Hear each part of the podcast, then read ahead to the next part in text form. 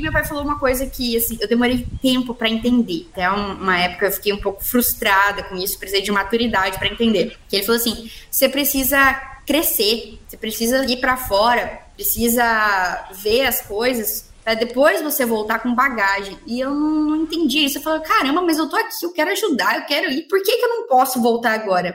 E foi a escolha mais sábia que meu pai fez, que meu pai impôs. E, inclusive, hoje é o conselho que eu dou para todo mundo que vem me perguntar. Tipo, minha família tem alguma coisa e eu quero trabalhar com eles. Saio da faculdade, vou direto para fazenda ou vou fora? Eu falei, vai para fora.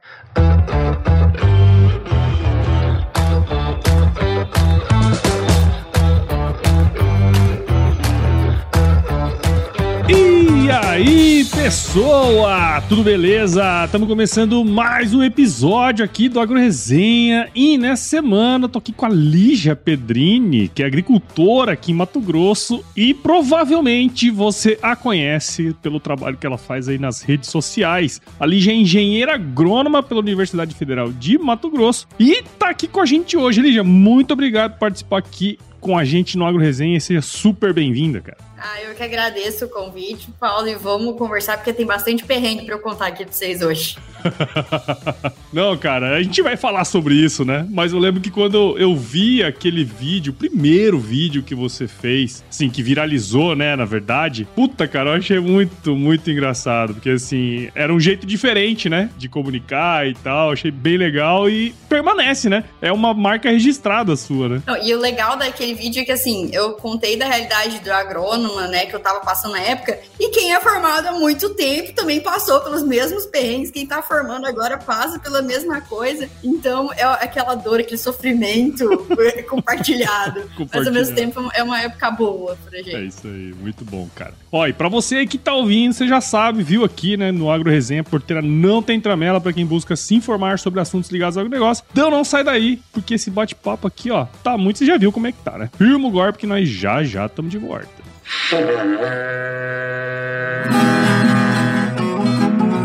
Bom, você já deve ter ouvido a máxima de que é o olho do dono que engorda o boi, certo? Isso é verdade até certo ponto, afinal, só olhar não adianta nada ser uma boa direção. Com base em valores como honestidade, qualidade, inovação nos produtos e excelência no atendimento, a Nutripura, que há quase 20 anos atua no segmento pecuário, te dá essa direção, oferecendo os melhores produtos e serviços aos pecuaristas, garantindo resultados positivos não só no campo, mas principalmente no bolso. E eu digo isso não é da boca para fora não, afinal eu trabalhei lá, cara. Eu vi com meus próprios olhos a competência técnica e o cuidado com o negócio do cliente. Saiba mais sobre a Nutripura em www.nutripura.com.br e fique ligado nos artigos que saem no blog Canivete, que na minha opinião é o melhor conteúdo sobre pecuária de corte que você vai encontrar na internet. Siga também a Nutripura nas redes sociais, é só chegar lá no Instagram, Facebook, Twitter e YouTube e fique atualizado sobre o que há de mais avançado na pecuária. Nutripura, o produto certo na hora certa.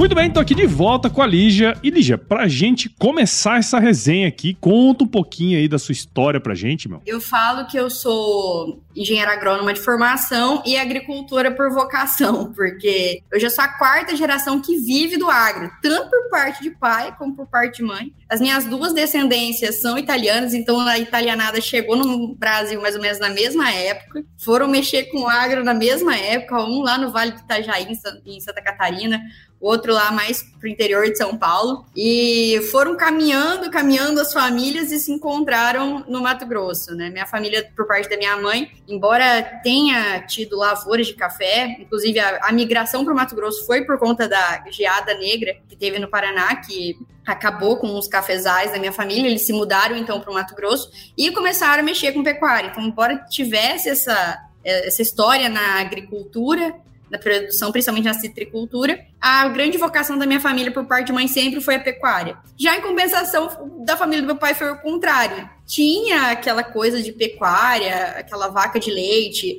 aquele pouco de gado na fazenda, mas a vocação sempre foi agricultura. E já a família do meu pai chegou na década de 80, em 81, uhum. e aqui em Diamantino, na cidade que eu moro até hoje, e se fixou e começou na agricultura e já foi para o plantio do arroz, que era a grande abertura do cerrado na época, né?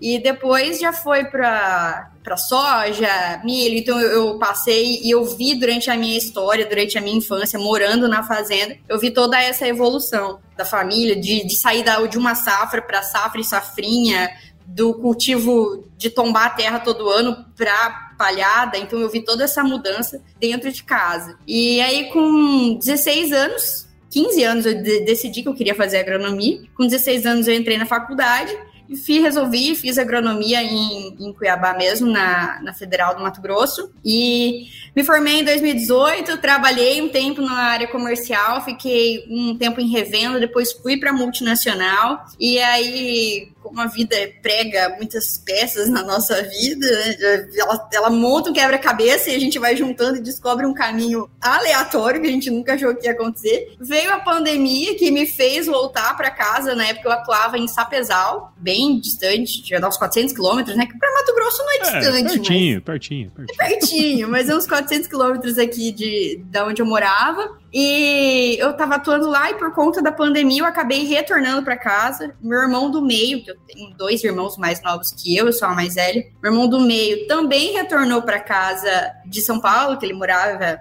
e trabalhava em São Paulo capital como analista de uma multinacional financeira. E aí nós dois voltamos para casa, cada um no seu setor e futricando em casa, conversa com o pai, conversa com a mãe mexe no escritório, vê papel, e aí a gente começou a descobrir mais a fundo o que estava acontecendo em casa e resolvemos primeiro ele, depois eu voltar a trabalhar em casa. E aí foi essa saga toda de me formar, de ir para o comercial, de trabalhar fora e trabalhar agora dentro de casa. Cara, é legal, né, assim, porque tem todo uma, um caminho que a gente tem que percorrer também, né, para determinada coisa. Porque, assim, a gente para pra analisar, às vezes, o, o caminho mais simples ou o caminho mais lógico, vamos dizer assim, de seguir seria ser ir direto pra fazenda depois você se formasse, né? Só que, pô, tem uma coisa que a gente precisa viver também antes de vivenciar essa parte. Porque assim, você conviveu com isso a vida inteira ali, né? Então você sabia mais ou menos como que funcionava. Mas é interessante também entender outros pontos de vista, outros negócios, né, cara? Então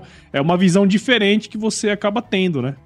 Com certeza. E assim, esse retorno para casa, ele já era conversado, né? É, é, durante a faculdade mesmo, eu participei de uma iniciativa da Senar, um Famato e a ProSoja, que eram os futuros produtores do Brasil eram filhos de produtores que a gente participava, é, e a gente ia entender um pouco mais da cadeia do agronegócio, ia visitar várias propriedades, vários modelos de negócio, ah, fomos para a Bolsa de Valores, fomos para o Porto de Santos, entender de logística. Foi um programa muito legal, eu tirei muito proveito. E os pais participavam um pouco, assim, em algumas reuniões com a gente. E na reunião final, é quando a gente finalizou, que a gente fez a apresentação, a gente voltou para casa e a gente começou a conversar muito sobre isso. Tipo, para onde a gente vai? O que, que, vai virar da nossa família, do nosso negócio? O senhor tem interesse que a gente entre e tudo mais? E foi quando a gente começou a estabelecer algumas coisas. Na época, inclusive, eu acho que eu, eu raramente comento isso, mas na época a gente estava passando por um momento bem complicado financeiramente. A gente estava vendendo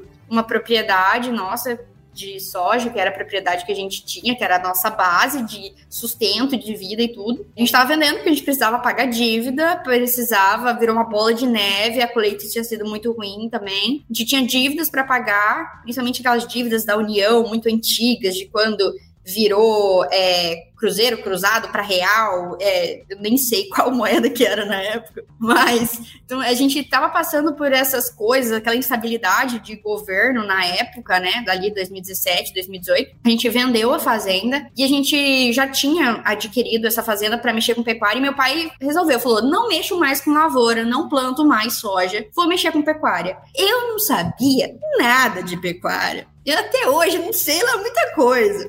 Então, assim, para mim foi um baque, porque eu precisei conversar com ele. Falei, e aí? Eu tava fazendo agronomia para voltar para casa. E, e agora? O que, que eu faço? Uhum. E aí ele falou assim: não, tem lugar para você voltar, mas não agora. A gente precisa estruturar, precisa ver o que vai virar de negócio. E meu pai falou uma coisa que, assim, eu demorei tempo para entender. Até uma época eu fiquei um pouco frustrada com isso, precisei de maturidade para entender. Que ele falou assim: você precisa ir crescer, você precisa ir para fora, precisa ver as coisas para depois você voltar com bagagem. E eu não, não entendi isso. Eu falei, caramba, mas eu tô aqui, eu quero ajudar, eu quero ir. Por que, que eu não posso voltar agora? E foi a escolha mais sábia que meu pai fez, que meu pai impôs. E, inclusive, hoje é o conselho que eu dou para todo mundo que vem me perguntar. Tipo, minha família tem alguma coisa e eu quero trabalhar com eles. Saio da faculdade, vou direto para fazenda ou vou fora? Eu falei, vai para fora. Porque imagina, eu entrei na faculdade com 16 peguei um ano de greve, ainda me consegui colar grau recém-feito 22. Eu, eu era muito imatura, assim, esses quatro anos, não faz lá muito tempo, mas esses quatro anos de mercado, esses quatro anos de vivência fora de casa, lidando com um produtor, com outros manejos, te faz crescer como pessoa, como profissional, te traz ideias diferentes, tipo, abre a sua mente e te traz muita, muita noção de mundo, de maturidade, de tudo. Então, foi essencial, e aí a regra que era para mim de eu preciso sair para fora para crescer também foi para os meus irmãos, então hoje é uma regra estipulada. E só que eu pensava que essa regra ia, assim, ah, eu falei, vou ficar uns 10 anos fora, eu vou fazer carreira em multi. E eu já tinha todo um plano de carreira pensado, vou entrar com AT, vou subir para RTV, depois eu vou para DM, porque eu quero me especializar nessa parte. E aí vou subir, no fim das contas cortou no AT do AT, eu voltei para casa. Mas já foi muito bom, assim, essa, esse tempo fora já foi de grande valor. Mas aí, vamos voltar um pouquinho ali atrás, porque assim, é, atrás não, né? Vamos voltar um pouquinho, que é o seguinte, eu tenho acompanhado a sua saga, eu acho que você até comentou comigo previamente, né, que o seu grande objetivo ali com as redes sociais é justamente mostrar esses perrengues do dia a dia, as pequenas vitórias também, né, aprendizados. Eu acho isso super legal, cara, porque te dá uma visão mais realista do que que acontece no dia a dia, né? Você contou um pouco aí da sua história, como o agro faz parte da família desde os primórdios, né, cara? Mas fala pra gente um pouco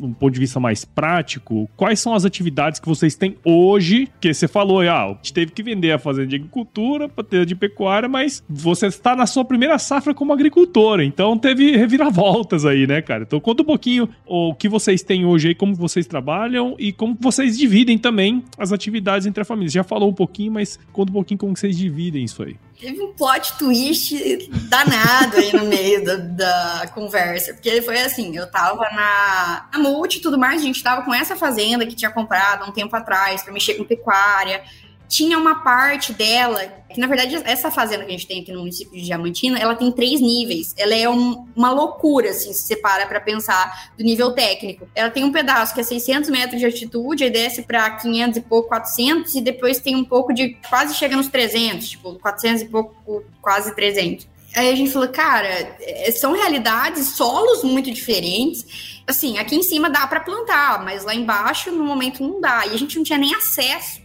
para a parte de baixo da fazenda, dentro da fazenda. A gente tinha que passar pelo vizinho para chegar na parte de baixo da fazenda. Então a gente pegou uma fazenda muito crua para mexer. E como meu pai estava sozinho e tudo mais, as coisas caminharam devagar. Ele estava desanimado, porque ele não tinha ninguém do lado dele para dar aquele ânimo de tipo, vamos fazer. Tal. Meu pai estava tipo, ah, tá bom. Então quando der, deu. E tá bom. E assim, quando nós voltamos para o negócio, a gente agilizou a limpeza de pastagem, vamos reformar a pastagem. E aí eu tive que correr.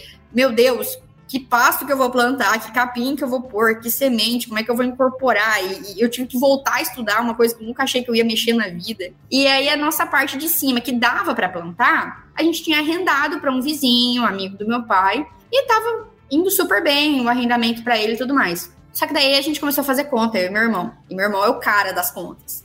E aí ele começou a fazer conta. Ele falou assim: mas se a gente planta soja, a gente paga a parcela da fazenda. Então, ele falou assim: não, realmente, porque o arrendamento não paga, mas se a gente plantar, paga. E aí a gente teve que fazer, depois que a gente viu isso, a gente teve que convencer o meu pai de que a gente tinha que voltar a plantar, porque ele, ele não queria mais. Uhum. E aí, nesse meio tempo de vamos convencer ele a voltar a plantar e tudo mais, a gente teve, né, falando de mundo, aquele boom, explosão de commodity. Que a gente saiu de um soja de 60 reais para um soja de 160, uhum. que era totalmente inesperado pra gente. E aí a gente ainda estava recebendo parcela da outra fazenda, não, não, não estamos mais. A gente estava recebendo essa parcela e aí a gente recebia em soja. E aí falou, ah, então nosso produto valorizou, vai sobrar um dinheirinho. E aí a gente viu uma oportunidade É, e a gente acabou adquirindo uma outra propriedade que não estava nos planos, não, nem perto, mas foi uma questão de oportunidade. E a gente adquiriu essa outra propriedade do outro lado do estado, quase na divisa com Goiás, que era uma fazenda toda aberta, toda em pecuária pasto degradado, assim, e a gente viu o potencial nela. Falou assim: não, aqui a gente pode fazer integração lavoura-pecuária. Inclusive, foi quando a gente fez essa compra dessa propriedade que foi a virada de chave que meu pai virou para mim e falou assim: olha, agora eu preciso que você volte para casa, definitivamente, tempo integral para você trabalhar com as coisas, porque vocês não querem plantar, vocês não querem mexer com soja, vocês não vão me fazer comprar uma plantadeira de novo, colhedeira de novo. Então você vai ter que voltar para casa. Essa bucha não é minha, não, a responsabilidade é sua. E foi o que aconteceu. Então eu voltei para casa e eu, aí a gente foi do zero, porque a gente não tinha nem trator para plantar. Uhum. Vamos atrás de trator, atrás de plantadeira, de pulverizador, montar. A equipe, graças a Deus, a gente já tinha, porque o nosso gerente está com a gente há 23 anos, é quase o irmão mais velho pra gente. Então, isso ajudou muito a startar e as coisas andarem. Mas agora a gente tem um desafio aí para os próximos anos. Então, basicamente, respondendo a sua pergunta, hoje nós temos duas propriedades uma, a gente já está fazendo a, a, safra de soja. Tem uma formação de pasto que a gente finalizou, que está o pasto arrendado no momento. Tem um pouco de gado nosso também. E na outra fazenda, a gente também vai fazer a reforma de pasto, vai plantar e vai pegar. Então, eu brinco que em vez de duas, a gente tem quatro fazendas, porque são duas, duas atividades em cada fazenda. Então, agricultura e pecuária. E lá vai ser mais focado para cria, aqui vai ser mais para recria, engorda. Então, assim, a gente já está começando a estruturar um sistema e tudo mais. E eu tô tendo que sentar a bunda na cadeira e estudar a pecuária e comer toda a cadeia e tudo mais. Da agricultura eu, eu me garanti. Agora da, da pecuária tá, tá sendo um baile. Legal, cara. Ah, mas é, é interessante porque assim o negócio rural, ele tem dessas coisas, né? De oportunidades, de abrir um mercado que você não, não imaginaria que muitas vezes você pudesse entrar, né, cara? E, e nós somos assim, né? A gente precisa toda hora tá aprendendo coisa nova também, né, cara? E aí vem num sistema que vocês tinham só de pecuária, depois é, colocar pecuária e agricultura para conversar junto ali, numa outra região também. Então, acho que tudo isso é subsídio para o nosso crescimento também, né? Ah, com certeza, assim, é, eu falo que o que a gente cresceu como pessoa e família nesse último ano é descomunal, porque nós sempre conversamos muito lá em casa, tudo sempre foi definido os cinco, né? Eu, meus dois irmãos e meus pais. Então, é, a gente sempre teve esse diálogo muito aberto, a gente sempre soube de tudo que estava acontecendo, dos problemas, dos perrengues, das dívidas. Então, por mais que a gente fosse criança, a gente entendia o valor do trabalho, o valor do que, porque meu pai não podia estar em casa durante a semana. E a gente entendia tudo isso e a gente conseguia manejar, entender e dar valor, né? Agora, assim, que a gente. A, a bucha tá nas minhas costas do meu irmão, então. Muito mais, porque a gente não, tem escapatória.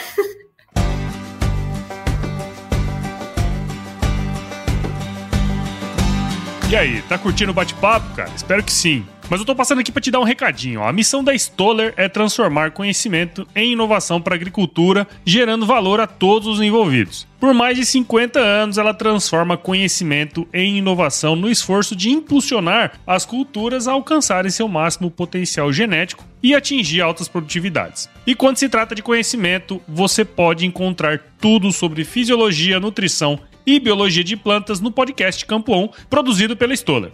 Lá, um time de especialistas aborda assuntos relacionados às principais culturas agrícolas e, como você já sabe, você pode escutar quando, onde e como quiser. Aprimore seu conhecimento no site da Stoller, o www.stoller.com.br. Lá você vai encontrar vários artigos técnicos e o link para assinar o podcast Campo On no Spotify. Lembre-se de seguir a Stoller no LinkedIn, Instagram, Facebook e YouTube. É só procurar por Stoller Brasil. Isso é inovação, isso é Stoller.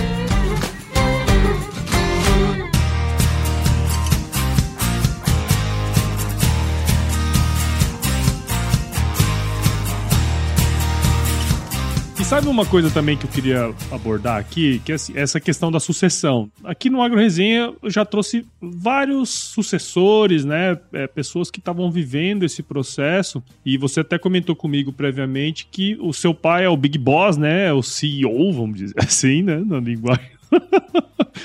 Mas tem você ali no operacional, tem o seu irmão, né? Mas essa decisão que vocês tomaram lá no passado, né? De, de vocês saírem, depois voltarem. Quais foram os principais aprendizados daquela época que vocês tiveram? Também quais são os, os aprendizados que vocês têm desse processo de, de sucessão, né? Porque eu imagino que não deve ser nada fácil, assim. Trabalhar com a família tem as suas, seus ônus e tem os bônus também, né? Mas, assim, eu acho que é, eu queria entender um pouquinho dessa, dessa, desses aprendizados aí de vocês. Eu acho que o maior aprendizado foi a gente entender que cada um tem a sua vocação. Meus pais sempre deixaram muito livre pra gente que, assim, ah, você vai escolher fazer a faculdade que você quiser, o curso que você quiser. Nunca teve aquela coisa de o menino vai fazer agronomia, a menina vai fazer, sei lá, medicina, direito. Nunca foi assim lá em casa, sabe? Sempre foi cada um faz o que quer. E aí, por, como a gente sempre teve esse convívio, que a fazenda era pequena, né, para padrões Mato Grosso, a gente participava da colheita, do plantio. A gente, eu e meus irmãos brigavam para quem ia na máquina colher.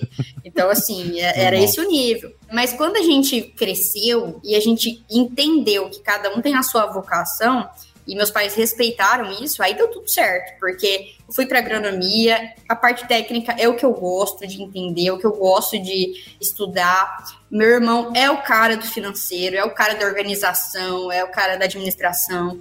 Acabou que, como é eu e ele tínhamos vocações distintas, mas que se complementavam, deu muito certo. E aí tem o meu irmão mais novo que está na faculdade ainda, mas já a gente já pensa no futuro, depois que ele passar pela caminhada dele, também retornar. E é um cara extremamente disciplinado também, tem uma visão de mundo e umas ideias muito boas. É claro que precisa amadurecer, como eu e meu irmão ainda estamos amadurecendo, né? Eu e o Denner. Mas eu acho que o Diogo também tem um baita potencial para quando voltar para o negócio. Então, esse foi o primeiro passo, quando meus pais entenderam que cada um tinha sua vocação e a gente ia conseguir complementar o negócio da família nisso. E agora o momento, né, de voltar, de e as experiências que a gente trouxe de fora foi muito enriquecedor, porque meu pai brincava com a gente. Ele falou assim: vocês têm que errar no negócio dos outros para depois vocês acertarem o nosso. Eu sempre falo isso aqui no podcast, cara. Sempre falo isso. É mais fácil errar com o dinheiro dos outros, cara. É bonito, né? Mas assim, eu acho que a gente vê muita coisa, né? Meu irmão mesmo que trabalhava no mercado financeiro, ele via muita operação, por exemplo, de financiamento, de coisa que ele fala assim, cara, isso é maluquice essa taxa de juros, essa, esse jeito que o pessoal tá pegando dinheiro. Uhum. E eu via pro campo e falava assim, mas é maluquice o cara plantar isso daqui e não querer botar adubo, tipo, a gente via coisas assim, né, cada um na sua área. E aí, essas experiências externas complementou muito essa questão interna quando a gente sentou para conversar, é, para definir como ia ser o negócio. E aí, agora a gente está tentando se reestruturar para, além de ser uma família, para ter um negócio, ter uma empresa, mas para ter duas fazendas dentro dessa empresa, que era uma coisa que a gente não estava imaginando que ia acontecer. Estamos se ajeitando, está dando certo. Legal, cara. Ah, não, mas assim, acho que um, insight muito da hora aí que você trouxe, cara, é justamente esse ponto da vocação, né? Porque às vezes a gente vê, pelo menos eu, eu percebi já em muitas famílias, de você ter meio que ah, não, para você trabalhar aqui na fazenda, você vai ter que ser agrônomo, ou você vai ter que ser isso ou isso aquilo, né? E não, né, cara, não necessariamente. Hoje, do jeito que, que são as coisas, né? Tudo muito interligado. Por exemplo, seu irmão aí do mercado financeiro pode muito bem cuidar das contas de casa, né? Então, assim, é, é, é muito interessante esse, esse, esse negócio. Manda meus parabéns aí pro seu pai, viu? Gostei demais. Pode deixar, será repassado. E, Olígia, outra coisa assim que eu queria abordar também você cresceu pra caramba nas redes sociais, né? Não sei se você imaginava que pudesse ter essa proporção na época, né, quando viralizou aquele vídeo que a gente comentou lá atrás. Isso foi em 2020, se eu não estiver enganado. Eu até fui buscar aqui. E eu queria saber, porque assim, hoje você é uma das das grandes influenciadoras digitais, vamos dizer assim, do agro, né? Como que você tá fazendo aí para conciliar essas duas coisas? Porque assim, óbvio, que você antes estava na empresa, tinha várias limitações quando você trabalhava na empresa, para você trabalhar como digital influencer, né? Mas hoje na fazenda tem alguns empecilhos que na época da empresa não tinha. Mas conta pra gente como que tá sendo a conciliação desses negócios aí, cara. E conta um pouquinho também da experiência de influenciadora digital, que eu acho que é legal também para quem tá ouvindo nós. Primeiro eu agradeço pelo grande influenciador. Começamos por aí. Ah, mas, ah, mas é grande, é grande, não é? Eu acho que é. Mas olha, eu vou, eu vou dizer assim pra você que foi muito inesperado. Eu não fazia a menor ideia que, primeiro de tudo, isso era um mercado, que isso tinha potencial de crescimento. E eu não entrei, tipo assim, eu vou ser influencer, sabe? Nunca foi, passou assim lá na minha cabeça no início. Inclusive, eu, até tive que passar por uma virada de chave para entender esse momento. Mas foi muito engraçado, porque assim, eu tava em casa, e por conta da pandemia, houve um desligamento geral das mídias. Foi assim, de cima para baixo. O CEO falou, rompe todos os contratos. Acabou. Milhares de agrônomos sem emprego do nada, do dia para noite. Sim. E eu fui uma delas. Então, o que aconteceu? O gerente da regional foi pego de surpresa na época. Ele falou assim: o quê? Como assim? Meio da safra de algodão vocês estão tirando tudo meus AT, como assim? E foi o, o que aconteceu. Então, ele voltei para casa e na época eles falaram assim, Lígia, olha, a gente vai tentar quando reabrir vaga é, e ter, a gente vai tentar te realocar aqui dentro da empresa. Eu, não, beleza. Ele falou assim, vai para casa, tira um mês de férias. Porque quando foi o lockdown inicial, todo mundo achava que era isso. 15 dias, um mês, tava tudo certo. E aí eu voltei para casa, nada para fazer, nada para fazer. E eu via que, tipo assim, o TikTok tava explodindo, sabe? Muita gente baixando, e eu, o que que é isso? E na época eu baixei, só tinha dancinha. E eu falava, mas que que tem, que que tem esse negócio aqui que todo mundo gosta? É só um monte de adolescente dançando na época, né? E, e o que aparecia para mim na minha For You. Não tinha nada de agro, assim, sabe, que aparecia para mim. Só que eu vi alguns videozinhos, assim, tipo, bem pontuais, tipo coisas que todo apartamento de quem mora sozinho tem, coisas que todo não sei o que, não sei o que. E eu falei assim, cara, tem umas coisas aí que todo mundo que é agrônomo passa, mas que quando a gente entrou na faculdade, ninguém sonhava. Então, tipo assim, aí, aí um belo dia, eu, eu tinha um celular horroroso na época, tipo assim, ele tava dando BO, desligava sozinho. E aí, quando ele morreu de vez, eu falei, não, eu preciso comprar um celular é meu instrumento de trabalho, porque eu atendia cliente o dia inteiro no celular. Aí eu falei, não, beleza. Fui lá, comprei um celular melhor. E aí, um belo dia, eu tô voltando da fazenda do meu tio, que eu tava atendendo ele. Na verdade, eu atendia uma fazenda na frente dele. Tava atendendo essa fazenda, eu voltei, parei na beira da estrada. Falei, vou gravar aquele vídeo que eu tive a ideia.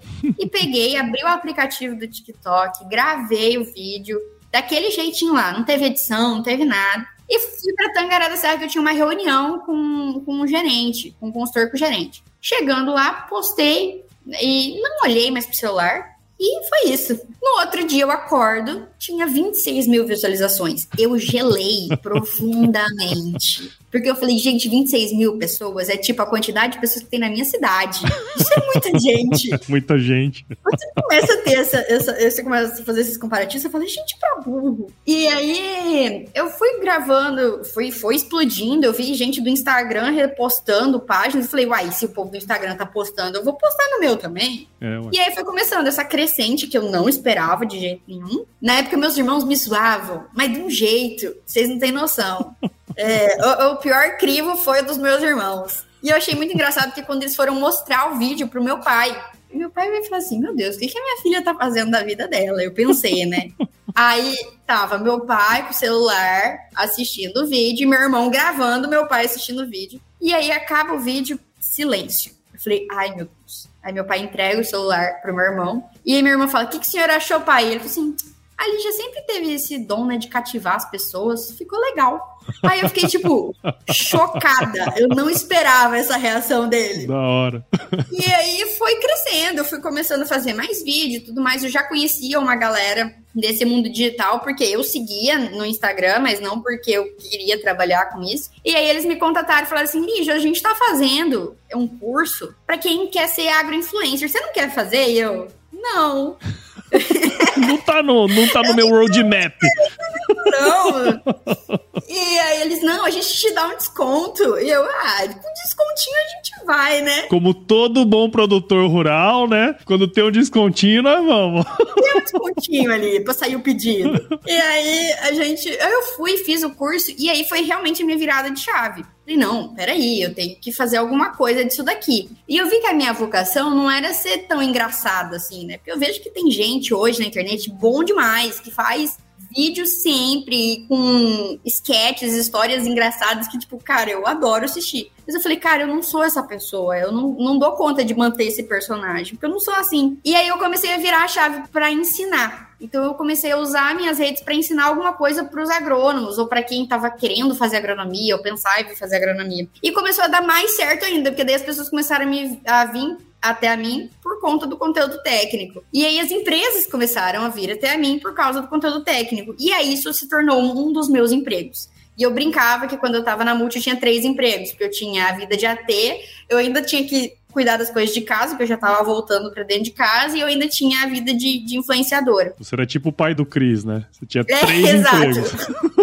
Aí eu saí da Multi e tudo mais, e eu fiquei com muito medo, porque eu falei, cara, eles estão aqui, né? Os meus seguidores estão aqui porque eu estou ensinando alguma coisa que eu tenho esse embasamento, que eu mostro dos campos, das áreas que eu atendo. E agora que vai ter uma área só minha? Será que eles vão ficar aqui? E aí eu fui, externalizei isso. Falei, olha, galera, eu tô mudando de caminho, tô voltando para casa. Se vocês quiserem passar comigo por essa mudança, por essa transição de carreira, eu vou mostrar tudo aqui para vocês. Legal. E deu certo também. Eu fui mostrando, isso foi trazendo mais gente ainda, porque foi trazendo uma identificação, né? Que tem aquele cara que hoje mora em São Paulo, no Rio, que cresceu na fazenda, no interior de Minas, de São Paulo, do Mato Grosso, que cria essa identificação, que hoje me segue por conta disso. Então, eu fico feliz porque eu consegui reunir muita gente dentro de, disso e consigo passar uma mensagem boa, legal, e as pessoas gostam, isso me deixa, deixa mais feliz ainda. Não, cara, e, e, faz todo sentido, né? Porque assim, eu tô nas redes sociais por conta do podcast desde 2017. Eu não tenho metade dos seus seguidores. Eu acho que é porque eu sou chato. Mas, o, uma coisa que foi bem legal na época foi justamente essa mudança mesmo. De assim, ah, você tá esperando que venha uma pessoa e vai fazer uma dancinha numa lavoura, né? Que é o que tem normalmente. Mas a hora que você coloca um conteúdo que a pessoa que tá vendo, ela se identifica, e foi o que todo mundo que deve ter acontecido com você, foi justamente isso, né, cara? A, a pessoa, ela olhou o seu conteúdo e, cara, gostou, é, se identificou com aquele negócio, né, cara? Então acho que isso aí é, é uma coisa super legal nesse, desse processo aí. Não, e eu falo que assim, eu tenho seguidores dos mais diversos possíveis. Eu tenho desde aquela criança e pré-adolescente, adolescente de 10 a 15, 16 anos, que está pensando no que quer fazer de faculdade. O cara que acabou de entrar na agronomia meio perdido. O cara que está se formando e quer emprego, estágio e dica. O recém-formado que está começando na vida de multi. Tem o consultor tem o cara que está fazendo a sucessão familiar, tem o produtor rural. Mais de, dessa galera, dessa geração nova, me segue, me manda mensagem. E eu acho que eu consegui quebrar uma barreira também, assim, do de ser ouvida tecnicamente, porque é, muitas vezes a gente fala, né? E porque tá na internet, ah, não, é, não sabe muito, não entende muito, ou não dão muito valor. E aí a gente consegue levar a conversa para um outro nível, sabe? Tipo, tem gente que vem para mim e fala assim: "Cara, eu tô vi aquele vídeo seu que você aplica com mancozeb. Como é que você faz? Porque o meu dá pau". E eu vou falo: "Olha, é assim, assim, assado, tem que fazer desse jeito, adicionar desse jeito. Faz assim, não precisa ficar comprando um milhão de adjuvantes caríssimos. É assim, assim, assado. E aí eu tenho uns feedbacks positivos muito bons, do tipo, o cara volta e fala: Não, eu fiz lá aquilo que você falou e realmente deu certo e é legal. Cara, isso daí para mim deixa feliz, sabe? Isso daí que é o gratificante para mim, demais, demais. É, cara, eu sempre falo, né? Porque assim, a gente nunca sabe como que o nosso conteúdo ele bate na pessoa que tá do outro lado, né? A gente não faz ideia de como isso acontece. E quando você faz algo que, de certa maneira, ajuda aquela pessoa a desenvolver o trabalho dela ou qualquer coisa nesse sentido, rola uma gratidão, né, cara? E aí eu falo sempre para todo mundo assim: ah, pô, Paulo, eu queria fazer um podcast. Eu falo assim, cara, faz. E não espera nada em troca, velho. Porque se você ficar esperando alguma coisa em troca, nunca vai vir.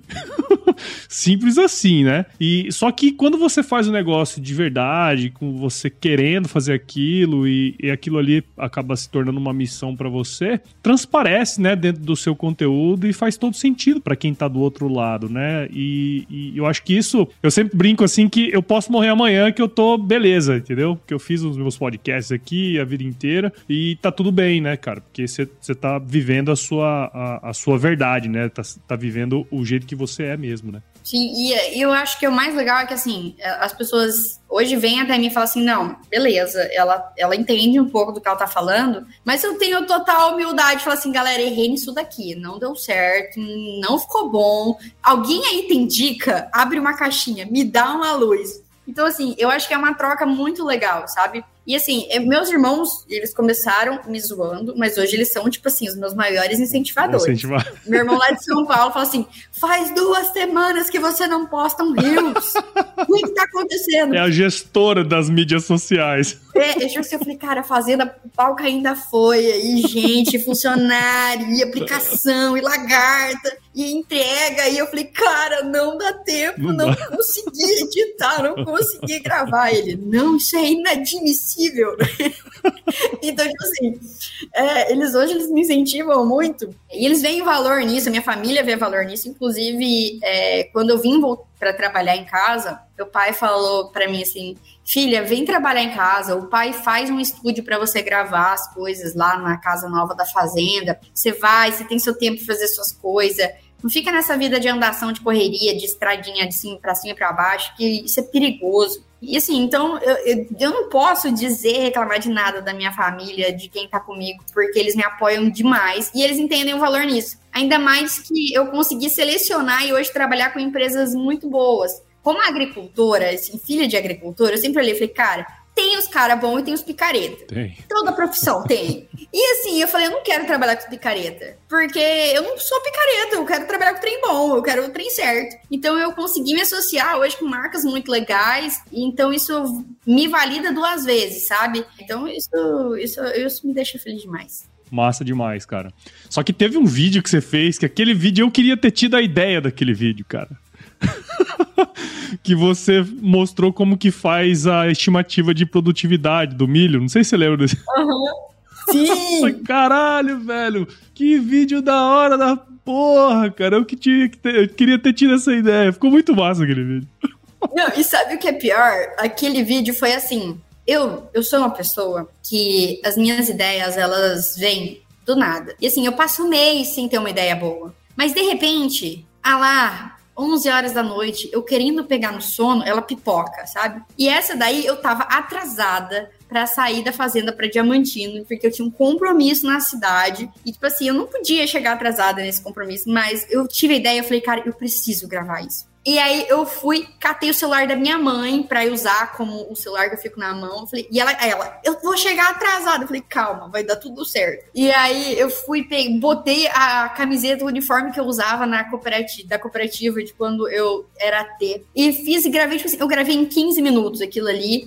Aí eu fui no carro editando. Aí eu fiquei uns três dias para postar. Eu fui postar, tipo, no sábado de manhã. Eu falei, ah, eu vou postar aquele vídeo que eu fiz. E aí, de repente, começou a explodir tanto no TikTok como no Instagram. Eu falei, caraca, galera, eu, eu tipo assim, eu achei que a ideia era legal, mas nem tanto. Que, que bom, né? Que Esse deu é certo. É Esse vídeo é da hora. E foi cara. o vídeo, assim, que, que no Instagram, assim, mais me surpreendeu, porque se eu não me engano, eu não faço tempo que eu não vejo quanto que deu de visualização, mas deu, tipo, 3 milhões de visualizações. Tipo, pro Instagram, isso é, é absurdo. Eu falei, como? Assim, 3 milhões de pessoas viram isso. Aí me deu um mini ataque de pânico. Não brincadeira, mas, mas tudo bem. Eu falei, não, pelo menos o que eu falei é o que eu acho que é verdade, então pelo menos eu, se vier uma bronca, eu tô aqui para segurar.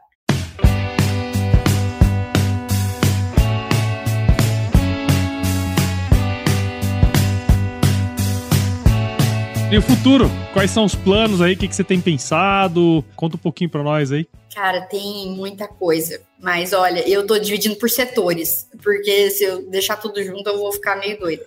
Mas hoje eu falo assim, ah, da vida pessoal tenho os meus, hoje eu tô num relacionamento muito legal e a gente tá, tá evoluindo e tudo mais. de, de família, de trabalho, eu estou pensando, a gente está nessas duas fazendas, nessas duas realidades, então estou pensando aí em começar mais um. Eu comecei uma vez um MBA, não senti que não era minha vibe, larguei e falei, não, minha vibe não é isso daqui, minha vibe é coisa técnica, eu preciso de uma pós-graduação numa coisa técnica. Então, 2023 é o ano que eu tô pegando para começar isso daí, me especializar mais na parte de pecuária, que é uma grande lacuna hoje na minha vida profissional que eu preciso preencher, que eu preciso melhorar. Então, da, da, parte.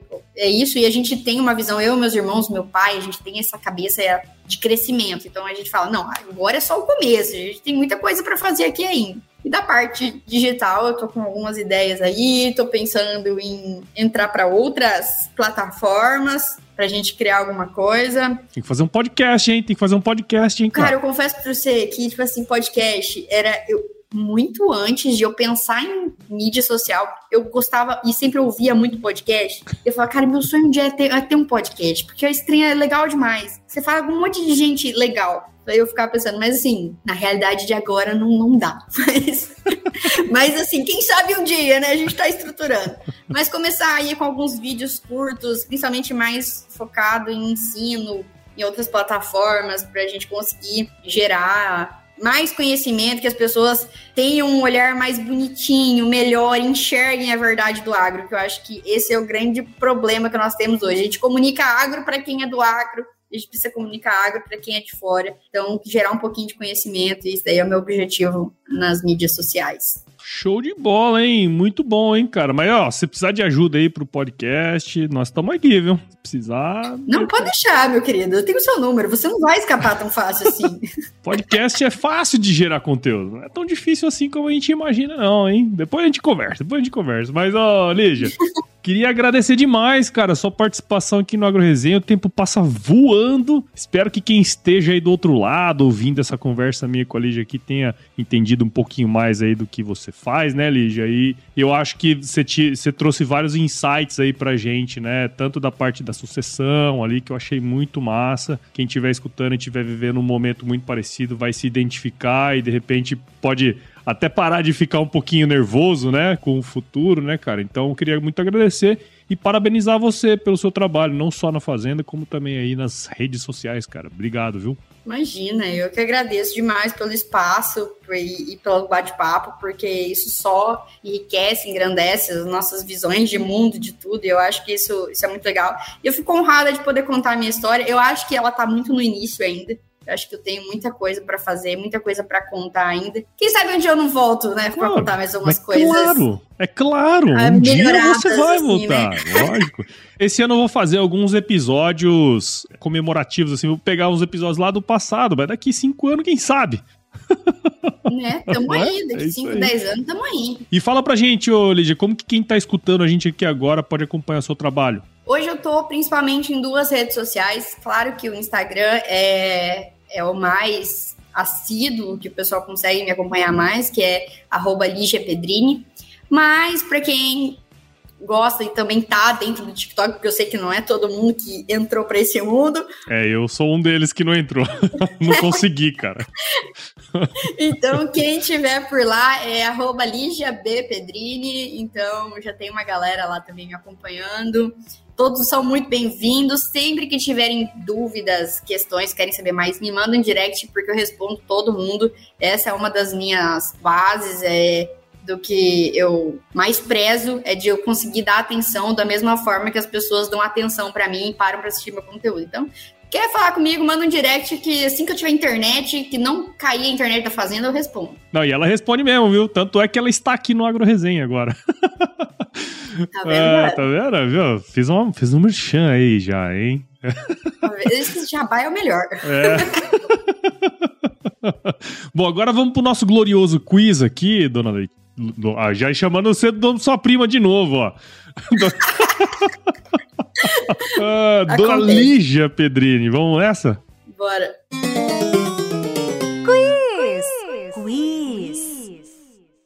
Ó, é muito simples, vou te fazer algumas perguntinhas, você responde a primeira coisa que vier à sua cabeça, tá certo? Beleza. Senhorita Lígia Pedrini, qual que é a sua música antiga predileta, cara? Olha, essa daí eu tenho várias. Porque eu teve uma época aí na faculdade que eu quis ser violeira. Olha. Tentei. Não, não deu certo, mas eu tentei. é, mas uma música que eu gosto muito é Encantos da Natureza, do Tião Carreiro Pardinho, porque eu lembro que eu era criança, eu ouvia ela na Fazenda e eu falava assim: essa música encaixa certinho aqui com a Fazenda, onde a lua nasce, onde o sol se põe. E, e eu essa tem uma memória muito, muito antiga disso. Muito legal, legal. E, Olívia, conta pra gente aí qual foi o lugar mais legal que você já visitou? Cara, foi a África do Sul, mas mais especificamente foi uma, um passeio com os leões que a gente fez na África do Sul. Foi ideia do meu irmão. Eu falei pra ele que se eu morresse naquele negócio, ele nunca mais ia se perdoar. Me botava pra andar com o leão. Se você morresse, você matava ele, né? Exato. Cara, mas foi a experiência mais incrível do mundo, assim, sabe? Aquela coisa que você nunca imagina que você vai acontecer com você, é aquilo lá. E conta pra gente aí, Olígia, qual que é a sua especialidade na cozinha, se é que há? Ah, sim, porque uma boa descendente de italiano. Ah, verdade. Tem que cozinhar, né? Pelo amor de Deus. Mas olha, eu acho que das, das coisas que eu faço na cozinha, que eu gosto muito de mexer com massa e tudo mais, mas eu acho que o que o pessoal mais, meus amigos, pedem para eu fazer é o meu risoto de, de gorgonzola com filé mignon. Ah, tá, tá bem, tá bem. Tá quase Masterchef aí, hein? Tá legal, tá legal. Pode continuar. Só não pode errar o pão da carne. É, não pode. Agora que você vai casar, hein? Hã? tá, tá, tá. Meu Deus. Jeito, tá louco. e, ô Lígia, conta pra gente aí, indica um livro que de alguma maneira mudou sua visão de alguma coisa, que te impactou de alguma maneira, cara. Indica pra gente aí. Cara, eu tenho um livro para indicar aqui, assim, é bem recente. Eu ganhei de presente na AgriShow de uma amiga minha, que é a Angela Ruiz, uhum. que trabalha hoje na Clima Tempo, e ela me deu, chama Tons de Verde. E eu adoro esse livro e eu tô finalizando ele agora, mas ele tem uns imagem, ilustração, e ele conta bem a parte sustentável do agro, sabe? Que muita gente não conhece. Do quanto se preserva dentro de propriedades rurais, de como a gente é preocupado em manter encosta nascente, beira de rio, quanto a gente produz na quantidade de território que a gente tem. Então eu acho muito legal. E é do Evaristo de Miranda. É, ele tá aqui, inclusive esse livro, ele é, vai ser um dos livros do nosso clube que eu tô lançando aí recentemente, o que eu lancei. Eu não sei que dia que vai ao ar esse episódio, então eu não sei se, se eu já lancei ou se eu não lancei ainda. Mas ele tá na minha lista aqui também, cara. Baita livro, baita livro. Legal, bacana. E olha, eu sei que já não, não faz tanto tempo assim, mas se você se encontrasse com o seu eu de 17 anos hoje, cara, qual que seria o melhor conselho que você se daria? Cara, eu com 17 anos já tava na faculdade. Porra, 17 anos, cara. 17 anos é muito, muito, muito cedo, né, cara? Eu, eu, eu entrei com 16, eu entrei em 2013. Você sabia mesmo que você queria isso, né? Foi, não, e o mais engraçado foi que assim, eu fui, só pra alongar a conversa, mas eu fui pra Cuiabá falando pro meu pai que eu queria fazer medicina, porque era o jeito que ele ia me deixar ir para Cuiabá estudar, fazer o ensino médio. Eu cheguei em Cuiabá e eu fiquei aterrorizada numa sala de 50 alunos, dois queriam direito e os outros queriam medicina. Eu falei, isso daqui é coisa de louco. E a minha visão de médico era o meu pediatra que me atendia em Diamantino, que tinha uma vida muito boa, né, que tinha um carro legal e eu achava que aquilo era a realidade de um médico, né? E quando eu fui para Cuiabá, que eu entendi, eu falei, isso daqui não é para mim. Não é para mim. E aí eu fiz um teste vocacional, que no final da faculdade, no segundo, terceiro ano tinha que ter. E aí eu fiz e deu agri agronomia, assim, ó, primeiro, mas disparado. Eu falei, eu acho que faz sentido. Vou fazer esse negócio. E aí, quando eu entrei na faculdade, aí eu me apaixonei de vez pelo curso. E eu, cada vez que eu ia para, Eu acho que eu era uma das poucas que, quanto mais ia pra faculdade, mais gostava que eu tava estudando. Então, para mim, fez muito sentido. Mas eu acho que o que eu falaria pra, pra Lígia de 17 anos é: não precisa ter medo do tempo porque eu tinha um medo de atrasar a faculdade, um medo de ficar um tempo a mais. E meu sonho era fazer intercâmbio durante a faculdade. Uhum. E eu não fiz porque eu tinha medo de atrasar. E falei, não, eu vou me formar muito velha. Como é que eu vou explicar oh, pro empregador? Tarará, tarará. Aí veio a UFMT e me deu um ano de greve. Pá! atrasei o tempo que eu ia ficar no intercâmbio. Eu falei, ah, eu acho que é isso que eu falaria pra Lígia. Não tenha medo do tempo que passa. Tudo dá para correr atrás sim, depois. Sim. E a gente às vezes deixa de viver coisas importantes preocupada com. Tá na hora de fazer isso, tá na hora de fazer aquilo. Ó, eu entrei na faculdade com 19, cara, então. ah, mas beleza. Quando eu tava entrando na faculdade na minha idade, você já tava no mais da metade do curso. Mas legal, cara. Muito bom então, hein? Para você que ouviu esse episódio até agora, tenho certeza que você viu valor em tudo que a gente conversou aqui, eu e a Lige, então considere compartilhar esse episódio com alguém aí que precisa saber um pouquinho mais das coisas que a gente conversou aqui. O podcast ele cresce na medida em que você participa junto com a gente dentro desse processo. Então assine o Agro Resenha em todos os agregadores aí de podcast, o Apple Podcast, Google, Spotify, Deezer, qualquer um desses nós estamos lá. Siga a gente nas redes sociais também, Instagram, Facebook, LinkedIn e Twitter. Entre no nosso grupo do WhatsApp, no nosso canal do Telegram, o link tá lá no nosso site, o www.agroresenha.com.br. Escreva pra gente também para contato@agroresenha.com.br se você quiser mandar aí indicar convidados, é, mandar um oi para nós, nós adoramos receber ois. E nós fazemos parte da rede Agrocast, a maior, mais bonita e fofa rede de podcasts do agro do Brasil. Então, se você quiser ouvir outros podcasts do agro, é só colar lá em redeagrocast.com.br. Bom, Lígia, pô, passou rápido, cara. Muito legal aqui a nossa conversa. E eu me despeço aí de você falando uma frase de muita sabedoria, que é o seguinte: se chover, não precisa molhar a horta, não, tá bom? Vou avisar. Bom demais. Até mais, gente. Obrigada aí por terem ficado até o final.